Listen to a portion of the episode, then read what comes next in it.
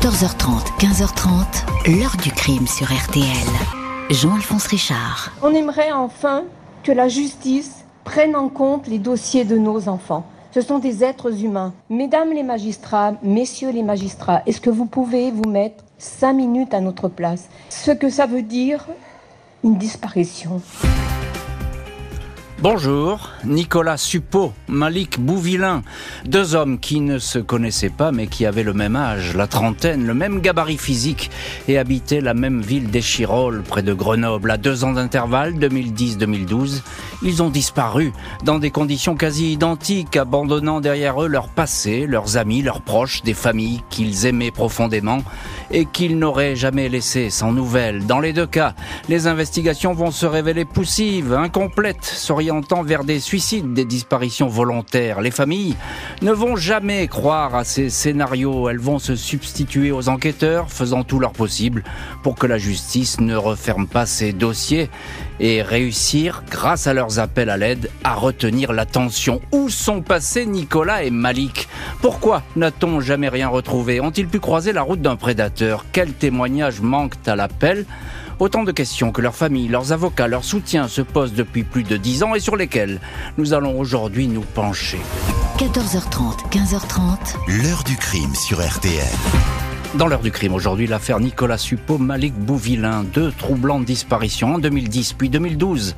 Dans une même ville de l'Isère, deux hommes du même âge au parcours ressemblant, mais qui ne s'étaient jamais croisés. Mercredi 15 septembre 2010, vers 12h30, Nicolas Suppot quitte son poste de travail à l'entreprise Minitube rue Vaujany à Grenoble, à la limite de la commune d'Échirolles. L'ouvrier spécialisé, 30 ans, prend sa pause déjeuner. À ses collègues, il indique qu'il se rend au vestiaire. Personne ne note quoi que ce soit d'anormal. Une heure plus tard, Nicolas Suppot n'a pas repris son poste. On pense à un retard, mais l'absence s'éternise. Ses collègues, puis la direction de l'entreprise essaient de l'appeler, mais son téléphone portable bascule toujours sur la messagerie. La mère de Nicolas, Janine Garneau, qui vit à une quarantaine de kilomètres de Grenoble, est prévenue. Elle redouble d'inquiétude, car elle aussi, depuis la fin de matinée, essaie désespérément de joindre son fils. Peut-être est-il repassé par son appartement d'Échirolles, tout près de son travail, où il a pu avoir un malaise. Les pompiers sont alertés. Ils pénètrent dans le logement au numéro 55 du cours Jean Jaurès, mais Nicolas n'est pas là. Toutes ses affaires sont présentes, y compris sa carte bancaire. La mère signale aussitôt la disparition au commissariat de Grenoble, enquête qui démarre timidement. Après tout, il est majeur, il a peut-être décidé de disparaître, peut-être traversait-il une mauvaise passe. C'est vrai que lors du week-end, Janine a trouvé son fils agité. Il ne tenait pas en place, quelque chose le préoccupait, confie la maman. Nicolas est passé chez elle, à Hurtière, pour déjeuner. Il a fini par avouer pourquoi il était si stressé. Il craignait d'avoir mis enceinte une collègue de travail, histoire qui le perturbait. Lundi et mardi, un médecin l'avait placé en arrêt de travail. Mardi, il a consulté un psychologue, puis a appelé sa mère pour lui dire qu'il allait mieux. Mercredi, il a disparu. Dimanche 6 mai 2012, deux ans après la disparition de Nicolas Suppot, vers midi et demi, Madame Badra Bout-Villain rentre chez elle, un immeuble de l'allée d'Anjou à Échirolles. Elle est employée à la mairie et s'était mobilisée ce dimanche matin pour le deuxième tour de l'élection présidentielle. Son fils Malik, 32 ans, qui est revenu depuis quelque temps vivre chez elle, lui a certifié qu'il passerait voter. Mais elle ne l'a pas vu à la mairie. Elle a essayé de le joindre, il n'a pas répondu. Dalila, une de ses grandes sœurs, n'a pas eu davantage de réponse. Elle a pensé qu'il faisait son jogging sur la frange verte le long de la rocade sud. Malik n'est pas dans l'appartement, mais toutes ses affaires sont là, carte d'identité, carte d'électeur, téléphone, portefeuille, clé de voiture. Ne manquent que les clés de l'appartement. La famille fait le tour du quartier. Personne n'a vu le jeune homme. Vers 20h, le commissariat est prévenu. C'est une disparition d'adulte. Il est recommandé aux proches de patienter 48 heures. Ce n'est que trois jours plus tard que l'enquête va démarrer. Cette absence est incompréhensible pour la famille. Malik venait juste de trouver un nouveau travail. Il sortait certes d'une mauvaise passe sentimentale. Il avait beaucoup souffert de la séparation avec sa compagne, avec qui il avait vécu huit ans. Puis il était revenu vivre à Échirolles et depuis quelque temps il avait repris le dessus, il allait beaucoup mieux, former des projets d'avenir. Il était redevenu souriant, disent ceux qui le connaissent. Le lien entre les deux disparus des Chirolles n'est pas établi, même si les avis de recherche se ressemblent étrangement. Nicolas Suppot est présenté comme un homme d'un mètre 82, plutôt mince et sportif. Malik Boudvillain apparaît comme un garçon d'un mètre 87, physique sportif. Il a pratiqué il y a quelques années la boxe taille. Les comptes bancaires des deux hommes n'ont connu aucun mouvement. La téléphonie ne donne pas d'indices, pas plus que l'examen des ordinateurs portables. Aucun corps n'est retrouvé. Et ce sont des recherches qui ne font que commencer pour les enquêteurs et surtout pour les familles qui vont devoir bagarrer pour obtenir des réponses, se battre parfois jusqu'à l'épuisement pour que ces dossiers ne soient pas refermés. On va voir tout cela dans la suite de l'heure du crime. Deux années d'écart entre ces disparitions. Ils ne se connaissent pas, Nicolas Suppot et Malik Bouvillain, mais ils habitent, ils habitent tous les deux à quelques centaines de mètres l'un de l'autre. Bonjour Serge Pueyo. Bonjour Jean-Alphonse. Merci infiniment d'être en ce moment même en direct au téléphone de l'heure du crime. Vous êtes euh, correspondant RTL à Grenoble et évidemment on vous connaît bien sur notre antenne. Alors il faut planter un petit peu le décor Serge parce que euh, cette euh, ville des Chirolles c'est une grande banlieue de Grenoble mais c'est pas non plus une mégalopole. On se connaît et il y a deux disparitions où personne n'a rien vu, c'est ça? Oui, alors on se connaît, mais c'est vrai qu'il y a quand même 37 000 habitants, donc c'est quand même euh, une ville importante hein, de la banlieue euh, grenobloise, et euh, ça, ça, fait beaucoup de beaucoup de monde, beaucoup d'habitants. Et, et c'est vrai que Nicolas Suppot et Malik Boudvillain, ben ils ne se connaissaient pas. Hein, ils habitaient pas hmm. très loin l'un de l'autre, mais ils n'avaient eu jamais aucun contact, en tout cas d'après le, leur famille. Et, et c'est vrai que ces deux disparitions interpellent effectivement à deux ans d'intervalle deux, deux deux personnes, deux échirolois qui, habitent cette euh, banlieue de, Grenoble euh, disparaissent. Ils sont majeurs, certes, mais effectivement, euh, ils n'avaient pas de raison a priori de, disparaître. il y a quelque chose de troublant, Serge, parce qu'il faut le dire tout de suite. Ces deux hommes, finalement, ils se ressemblent étrangement. Ils sont grands tous les deux, ils sont sportifs. ça aussi, c'est très troublant dans cette double disparition. Oui, il y a une certaine ressemblance, effectivement. Alors Malik, lui, euh, le jour de sa disparition, ben, il s'apprêtait à partir faire son footing. Euh, donc euh, voilà. Et en ce qui concerne Nicolas Suppot, lui, il avait quitté effectivement son entreprise dans laquelle il travaillait très près des Chirolles, à, Grenoble, mais effectivement, il est parti à 12h30.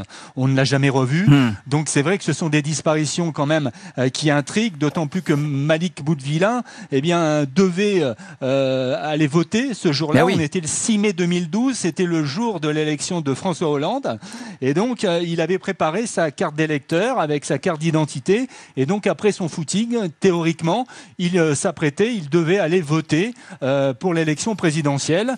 Et bien sûr, il n'a jamais voté puisqu'il a totalement disparu. il ne s'est jamais présenté à l'hôtel de ville où était sa mère d'ailleurs. Et lorsqu'on prépare sa carte d'électeur, qu'on a envie d'aller faire son devoir civique, évidemment, c'est pas le jour qu'on choisit spécialement pour disparaître brutalement. Bonjour Dalila Boudvillain. Bonjour Monsieur Richard. Merci infiniment vous aussi d'avoir accepté l'invitation de l'ordre du crime. Vous êtes la sœur de Malik Boudvillain et vous battez sans relâche. Et on salue d'ailleurs votre courage et on salue toujours le courage des familles dans cette émission parce que c'est important. C'est souvent grâce aux familles que les enquêtes prospèrent et qu'on arrive à retrouver certaines personnes. Vous battez sans relâche pour savoir ce qui est arrivé à votre frère David Dalila Boudvillain. Euh, vous vous inquiétez euh, tout de suite lorsque votre frère disparaît. Mais à quel moment vous commencez vraiment à vous poser des questions? C'est en fin de journée et en début de soirée que je me dis là, il y a quand même un souci. Il est sorti a priori courir. Il n'est pas rentré se changer, il n'a pas pris ses affaires, il n'a pas pris son argent, ni son téléphone, mhm. ni sa voiture. Donc là, il y a quand même un gros souci. Moi, au départ, je me dis franchement euh, qu'il est tombé, quoi, qu'il a fait un malaise pendant son footing, tout mhm. simplement. Dalila Boudville, votre frère, il, avait euh, l'habitude de faire ce trajet lorsqu'il allait courir. Il n'a jamais été ennuyé sur ce parcours. Exactement. Et puis en plus, c'est un trajet, euh, il passe dans la ville, donc il y a du monde. Mhm. Si encore faut-il qu'il ait fait le trajet, hein, parce que ça, on n'en est pas sûr du tout. Mhm. Donc, euh, mais a priori, le trajet qu'il devait emprunter ce jour-là, ouais, c'est un trajet qui, euh, qui est facile, qui, qui est ouvert, il y a du monde. Il n'y a mhm. pas de raison de disparaître sur ce trajet-là, a priori. Qu'est-ce qu'elle vous dit, la police, lorsque vous allez signaler cette disparition? Et ben la police, elle me dit, euh, bah déjà, elle nous fait beaucoup attendre. Et ensuite, elle nous dit que bah, c'est un majeur, qu'il a 32 ans et qu'il faut revenir dans 48 heures. Ah. Donc, euh, c'est mhm. ce qu'on fait. On attend les 48 heures, effectivement. Sauf que ben, deux jours après, c'est le 8 mai, et le 8 mai, c'est un jour férié. Donc hmm. en fait, on a perdu 48 heures plus une journée, c'est-à-dire on a été reçu que le 9 mai. Hmm. Et euh, pendant ces, euh, ces 72 heures, hmm. on a perdu ben, tous les éléments de base d'une enquête pour disparition inquiétante. Euh, bonjour maître Bernard Boulou. Bonjour. Merci vous aussi euh, infiniment d'être aujourd'hui au téléphone de l'heure du crime. Vous êtes euh, avocat à Grenoble, avocat des familles de Malik Boudvillain et Nicolas Suppot. Et vous connaissez bien ces histoires de disparition parce que vous, en, vous travaillez sur beaucoup de dossiers, hélas, j'ai envie de dire, dans cette, dans cette région de la Drôme et, et de l'Isère. On entend ce que dit Dalila Boudvillain et c'est très intéressant parce que les deux histoires se ressemblent. Dans les deux cas, ça ne tilte pas chez les policiers. pourquoi est-ce qu'on ne prend pas au, sérieux ces deux familles? Ben, c'est toujours le même problème dans ces affaires-là. Euh, à cette époque-là, c'est un problème d'abord de formation des policiers qui euh, reçoivent les familles pour la première fois, mhm. euh, on leur dit euh, ben, il faut attendre 48 heures, sont des majeurs, etc. Alors que ça n'existe dans aucun texte. Mhm. Et, et, et, pire même. Alors ça c'est important, maître, ce que vous dites, parce que le délai de 48 heures, ça n'existe pas. Hein, c'est ce que vous nous précisez. Hein. Non, il y a, euh, ça n'existe dans aucun texte. Et, et euh, je dirais même que si ce, ce texte existait, il faudrait vite l'abroger, dans la mesure où c'est dans les premières 48 heures justement que l'on retrouve le maximum d'indices. Donc c'est vrai qu'on a baladé la famille euh, Boudevillain et euh, de même que la famille euh, Suppot. On leur a même demandé de faire des recherches elles-mêmes en ce qui concerne notamment la famille Boudevillain sur la, voie ferrée, comme si c'était pas dangereux, d'aller mhm. sur les bords de l'Isère ou du Drac pour aller vérifier s'il y avait donc ils se seraient pas noyés. Donc on, on, a forcé, on va dire, la famille à se transformer en enquêteur, mais les enquêteurs eux-mêmes n'ont entrepris aucune réelle recherche pendant ces 48 heures. C'est le monde à l'envers que vous nous décrivez, Maître Boulou Parce que si ce sont les familles qui sont obligées de faire le job des policiers, ça change tout. Ben, euh, c'est un peu ce qui est arrivé aussi dans une autre affaire euh, grenobloise, l'affaire Bonfanti, où c'est la famille qui a dû euh, refaire l'enquête pour euh, aboutir au résultat que l'on connaît. dans, cette, dans ces deux affaires-là, les familles n'ont jamais lâché prise depuis 2010 et 2012, respectivement, et elles ont saisi donc le parquet. Le parquet mhm. a classé plusieurs fois ensuite. Après, ils m'ont saisi donc pour ouvrir une information. Mais euh, mm. c'est vrai que les enquêteurs n'ont rien fait parce que effectivement c'est un problème de formation euh, dès le mm. départ. Mm. Maintenant ça change. Hein. Et fort heureusement d'ailleurs, des familles qui ne veulent pas en rester là, des pistes vont commencer à se dessiner.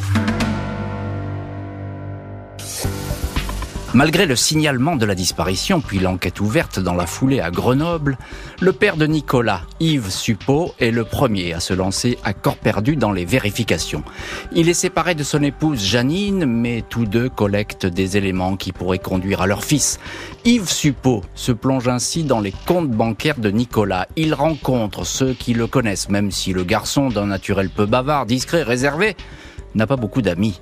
Le papa prend le volant de son camping-car pour sillonner les petites routes du coin, explorer des coins retirés, mais aucune trace de Nicolas.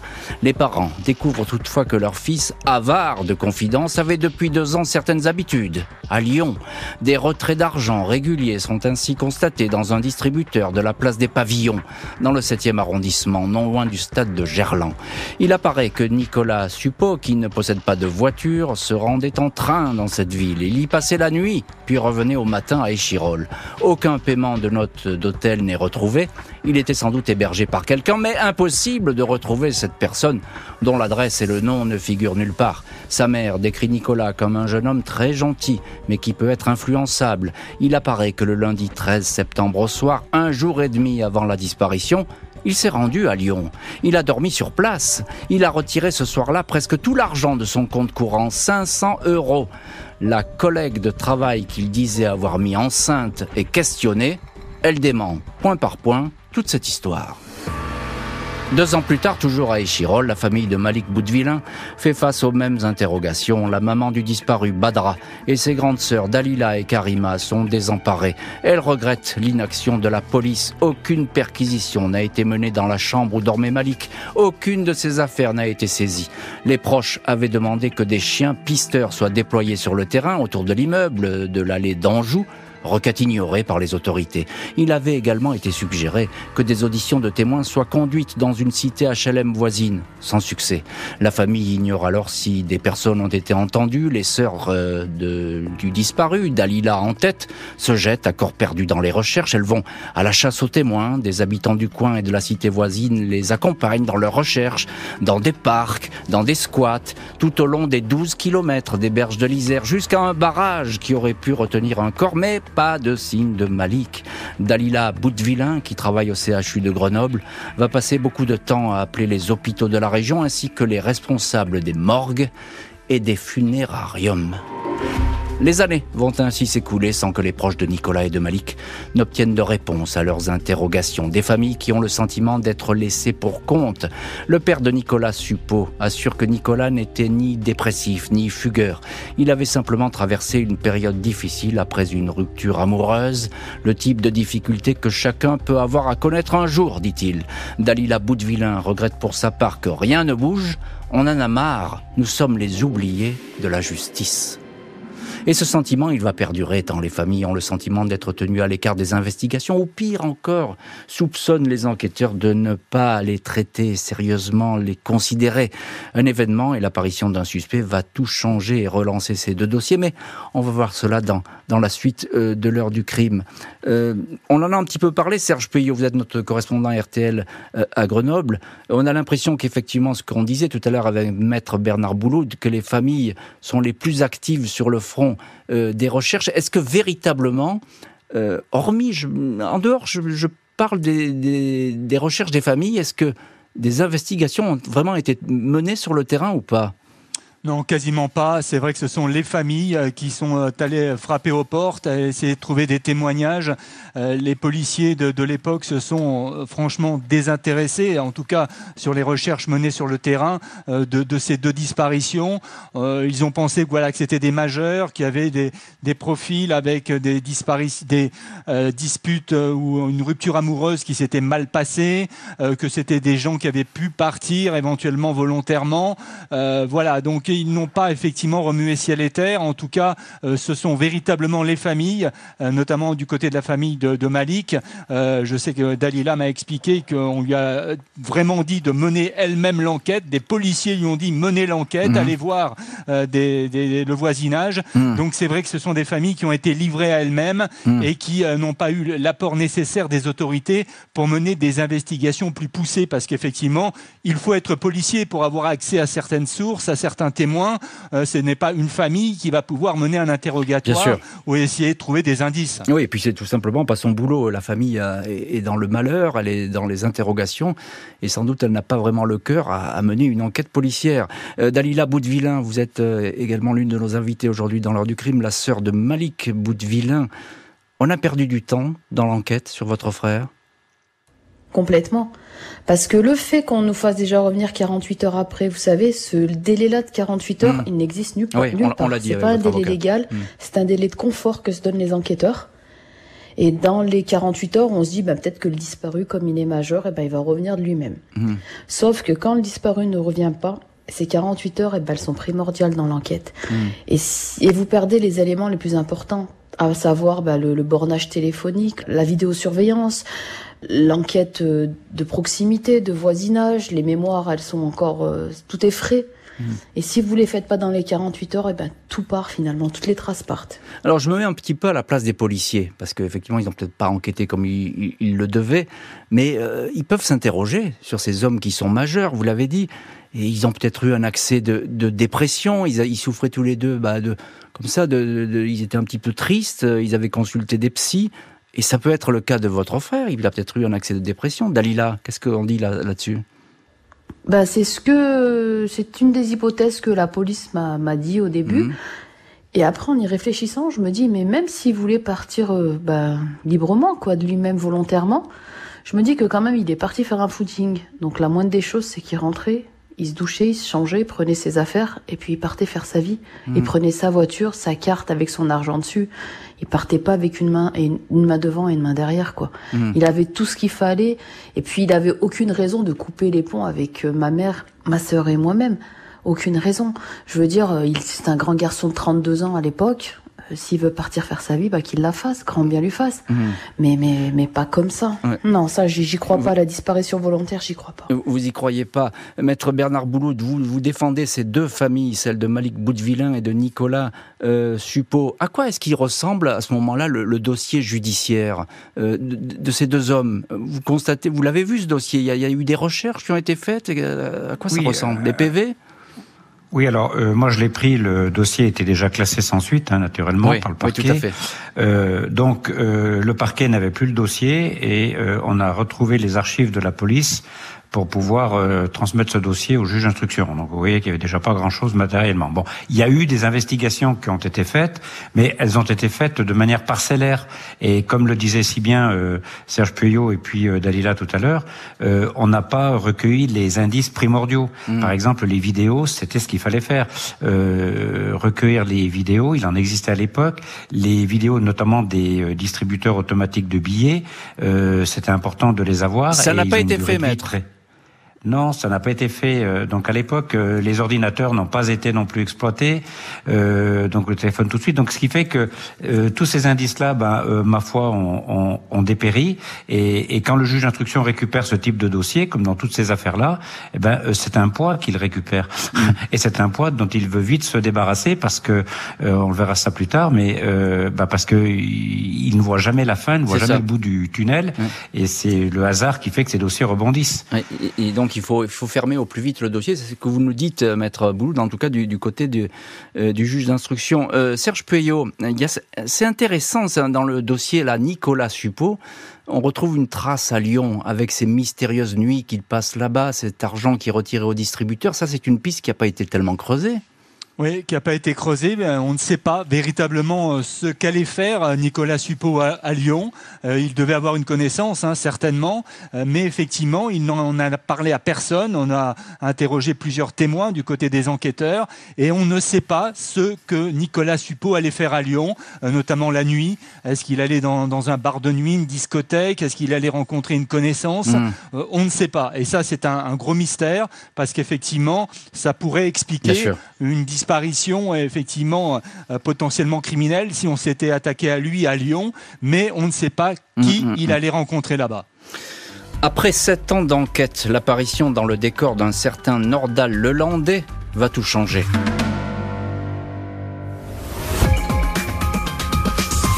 Nordal Lelandais, moi je peux pas lui mettre tout sur le dos, mais comme il y a la proximité géographique, je me pose des questions. Euh, mon gamin peut-être qu'il a été dans ses griffes ça me donne la trouille.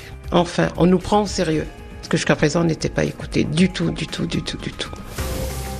Fin 2017, le procureur de Grenoble annonce qu'à la suite de la découverte d'ossements appartenant au caporal Arthur Noyer, affaire dans laquelle est alors impliqué l'ancien maître chien Nordal le Landais, les dossiers de disparition de la région vont être réexaminés. Une cellule d'enquête, la cellule Ariane, pilotée par les gendarmes, est chargée de compulser les procédures. Les cas Nicolas Suppot, Malik Boutvillain font partie des affaires réétudiées.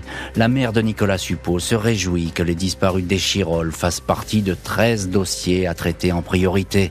Même son de cloche du côté de la famille Boutvillain, qui a alors en main un rapport de synthèse établi par l'OCRVP, Office de police, qui travaille notamment sur les disparitions. Pour la première fois, un service policier écrit noir sur blanc que de nombreux points méritent d'être éclaircis dans la disparition de Malik Boutvillain.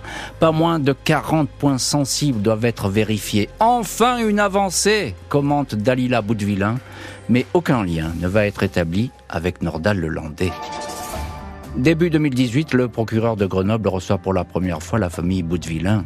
Le magistrat reconnaît que la justice a trop tardé à organiser ce rendez-vous. La juge d'instruction va également recevoir la famille, puis le silence va à nouveau s'installer.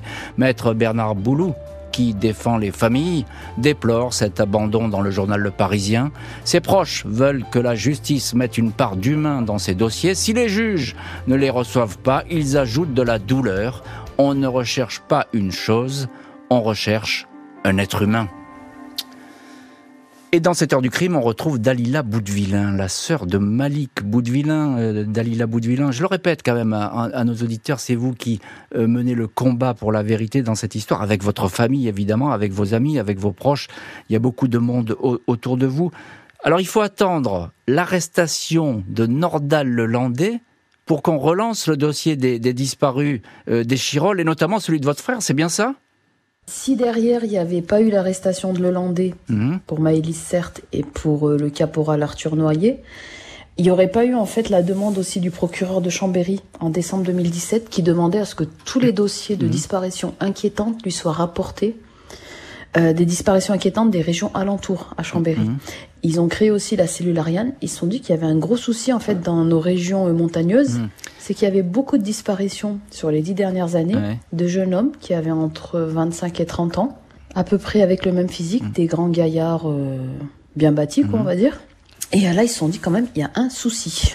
Et oui, il y a un souci. Effectivement, c'est la question va se poser autour de Nordal Lelandais. Ça va beaucoup intriguer, mais effectivement, à ce jour, Nordal Lelandais, euh, on ne peut que lui reprocher les deux morts pour lesquelles il a été condamné, euh, celle du caporal Arthur Noyer et de la petite Maëlys Point barre. Il n'y a pas d'autre dossier en ce moment le concernant.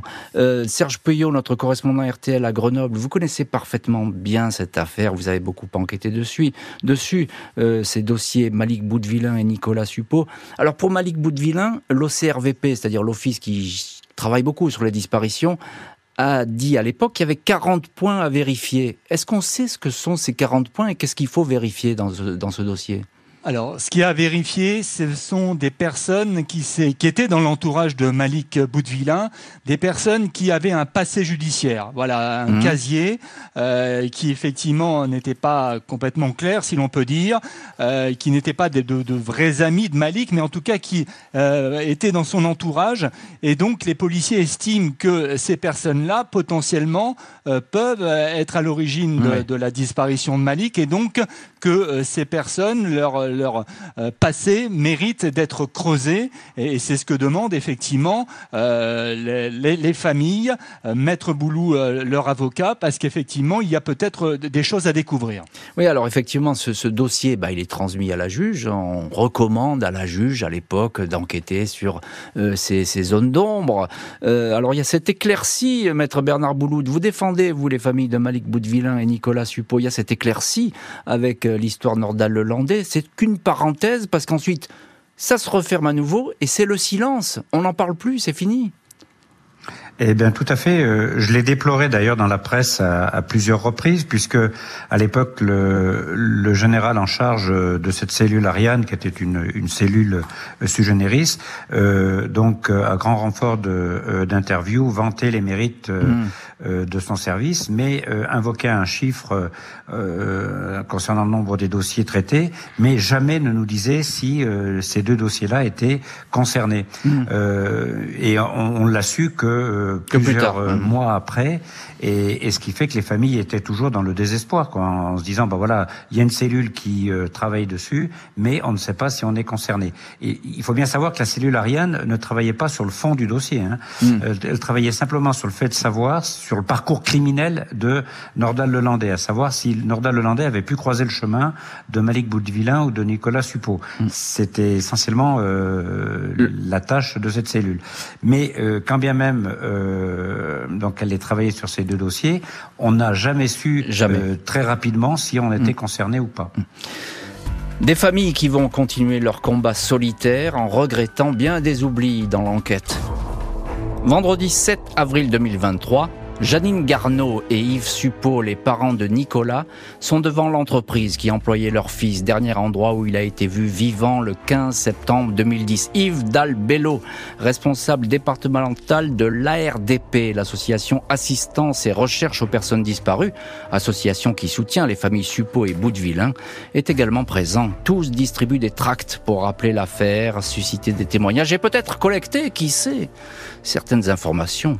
J'espère un jour retrouver mon fils vivant, mais si on doit me dire qu'il est mort, je préférerais le savoir, indique Yves Suppot au journal Le Dauphiné Libéré.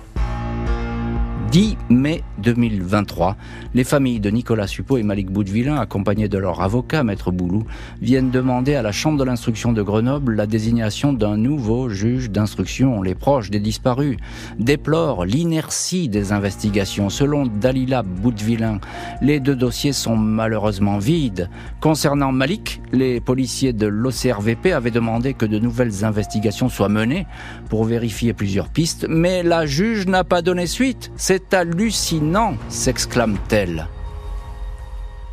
Et effectivement, c'est une question qu'on a du mal à, saisir. Pourquoi euh, aucune suite a été donnée à des recommandations qui émanent de l'un des, offices les plus prestigieux de la police judiciaire, l'OCRVP, Maître Bernard Bouloud Vous êtes l'avocat des familles Boutvillain et Suppot. Ben, je vous pose la question, pourquoi la juge n'a-t-elle pas donné suite à cette demande qui émane de l'OCRVP Est-ce que vous avez une réponse? Alors, euh, je pense qu'il il appartiendrait plutôt à la juge de ben nous le dire. On aimerait C'est vrai qu'on peut se poser des, euh, on, peut se poser des questions. Euh, est-ce la lassitude? Est-ce un manque de détermination? Est-ce un pessimisme affiché sur ce dossier qui est un poids pour son cabinet? Peut-être un peu de tout, peut-être un peu plus de la lassitude. Je, je n'en sais rien, mais c'est vrai que c'est hallucinant, comme le dit euh, Dalila, parce qu'effectivement, on a pour une fois au bout de tant d'années euh, un, rapport, mais qui est vraiment euh, euh, très bon, très mm. performant, etc. Pour une fois qu'on a ce rapport, qu'on a une, eh bien, le juge classe le dossier, veut s'orienter vers un non-lieu. Non, je pense que c'est incompréhensible. Voilà, je, moi, en tant qu'auxiliaire de justice, je suis incapable de vous donner une réponse précise. Je suis même pas sûr que la juge puisse donner une réponse précise, à vrai dire, parce que euh, là, ça nous échappe un petit peu euh, complètement. Dalila, à bout de vilain, on entend ce que dit euh, votre avocat, maître Boulou. On comprend aussi que vous souhaitez le changement du juge d'instruction à cette époque, mais pourquoi vous, vous le demandez? Eh ben jusqu'à présent, j'attendais, je me disais euh, ils vont quand même faire des choses et en fait, c'est des années qui ont été perdues depuis 11 ans et rien n'a été fait. Hmm. Quand je suis passée devant la chambre de l'instruction là le, 10 mai, je me suis dit euh, waouh, enfin euh, en face de moi, j'ai des magistrats qui ont de l'humanité. J'en avais pas vu toutes ces années. Hmm. Et là bah, franchement, ça m'a fait du bien. devant la chambre de l'instruction, je me suis dit bah, ils nous écoutent et ils comprennent aussi. Hmm. notre douleur et notre peine. Serge Pueyo, vous êtes notre correspondant RTL à Grenoble. Alors on entend ce que dit Dalila Boudvillain, qui mène l'enquête avec ses proches, comme euh, également mène l'enquête la famille de Nicolas Suppot. Et comme aussi les aides, euh, l'ARDP, c'est l'association euh, de recherche, d'aide, d'assistance et recherche aux personnes disparues. Elle est très présente, cette association, est très précieuse, j'ai envie de dire, dans cette affaire.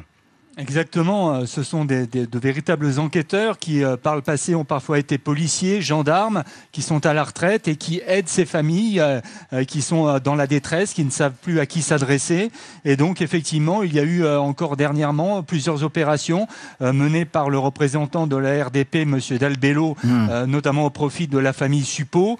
On est allé devant l'entreprise où Nicolas travaillait, où il a disparu, il est parti, on n'a jamais revu, pour essayer de susciter des témoignages euh, le représentant de la RDP était là. Euh, on est allé aussi à Lyon avec euh, ce représentant pour justement essayer de retrouver la trace possiblement de personnes qui ont connu Nicolas lorsqu'il était allé à Lyon lors de ses soirées nocturnes. Donc effectivement, c'est une association extrêmement importante mmh. qui prend un peu le relais des, enquêteurs de, de, la police ou de la gendarmerie pour soutenir et aider ces familles à retrouver des éléments, des traces qui pourraient effectivement débloquer des alors évidemment, toutes les meilleures volontés sont les bienvenues. Mais Serge Puyot, encore un petit mot. On est là plus de 20 ans après les faits. Encore une fois, vous, la connaissez très, vous les connaissez très bien, ces affaires. Est-ce que les dossiers sont vides ou bien c'est totalement excessif de dire ça? Vide, pas totalement vide, mais effectivement, il y a très peu de choses dans les dossiers. Il n'y a pas grand-chose. Euh, on aurait pu faire beaucoup mieux, mais euh, se pose effectivement le, problème de ces euh, majeurs qui disparaissent. On n'est pas dans le cas d'une petite fille de 8 ans et demi qui s'appelle Maëlys, où là, effectivement, des moyens considérables hmm. sont, sont, déployés. Il s'agit de majeurs. souvent, on prend ça un peu à la légère. On se dit, bon, bon on va les retrouver, ils vont revenir, ils sont partis avec une femme, ou hmm. ils ont voulu prendre le large quelques, quelques moments voilà, donc effectivement, tout n'a pas été fait dans cette affaire et c'est très difficile des années après de, de, reprendre ces dossiers. Et bien sûr, parce que le temps joue contre les enquêteurs et c'est toujours le cas dans ce genre d'affaires. Des proches qui ne veulent désormais qu'une chose, retrouver coûte que coûte une trace de leur fils et de leur frère.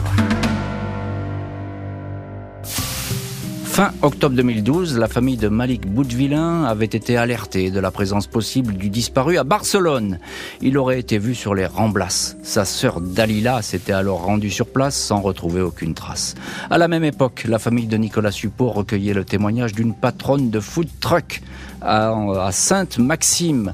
Elle aurait eu comme client régulier Nicolas Suppot. Le père du disparu avait rencontré ce témoin qui n'était du coup plus très sûr d'elle. Janine, la mère de Nicolas Suppot, s'interroge. 13 ans qu'on attend et qu'on ne peut fermer aucune porte. A-t-il été tué? Est-il encore en vie? La mère de Malik Boudvillain, Badra, se dit elle aussi hantée par cette histoire. Ce n'est que douleur, obsession, l'impression depuis des années d'être face à un mur. On me demande de faire le deuil de Malik, mais c'est impossible. Et on retrouve dans cette heure du crime l'un de nos invités, c'est maître Bernard Boulou, avocat des familles de Malik Boudvillain et Nicolas Suppot. Vous êtes sans doute la personne qui connaît le mieux euh, ces dossiers, maître Boulou.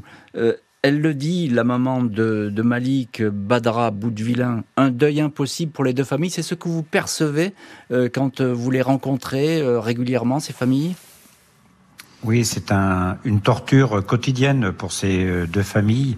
Euh, elles dorment euh, pas euh, normalement, elles, elles ne peuvent jamais se reposer sans penser un instant dans la journée à Nicolas ou à Malik. C'est, c'est une torture supplémentaire. Vous savez, tant qu'on n'a pas retrouvé les, les restes euh, ah du proche qui a disparu, euh, le deuil, je n'aime pas bien cette expression, mais le deuil ne peut pas commencer. Mmh. Euh, donc c'est voilà, c'est une torture quotidienne et, et, effectivement, comme vous le dites, je le ressens à chaque fois que euh, je les ai au téléphone, que je les rencontre au cabinet ou, ou dans une salle d'audience. C'est vraiment euh, une torture. Et souvent, je disais aux magistrats, euh, pour comprendre ce type de dossier, recevez les familles, ah écoutez leurs douleurs et vous verrez que vous les travaillerez différemment, ces dossiers. C'est vrai qu'on change d'avis lorsqu'on a ces familles, et on en a souvent dans le, studio lors du crime ou bien au, téléphone.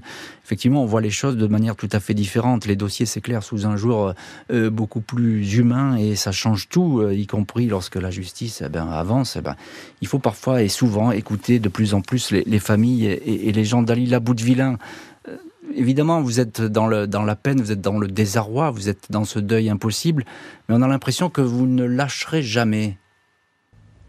Ah bah c'est devenu le combat de ma vie. Hein. Mais j'aurais jamais cru que... De toute façon, qui, qui, qui peut s'attendre à, ce qui arrive ça dans sa vie? Personne. Mhm.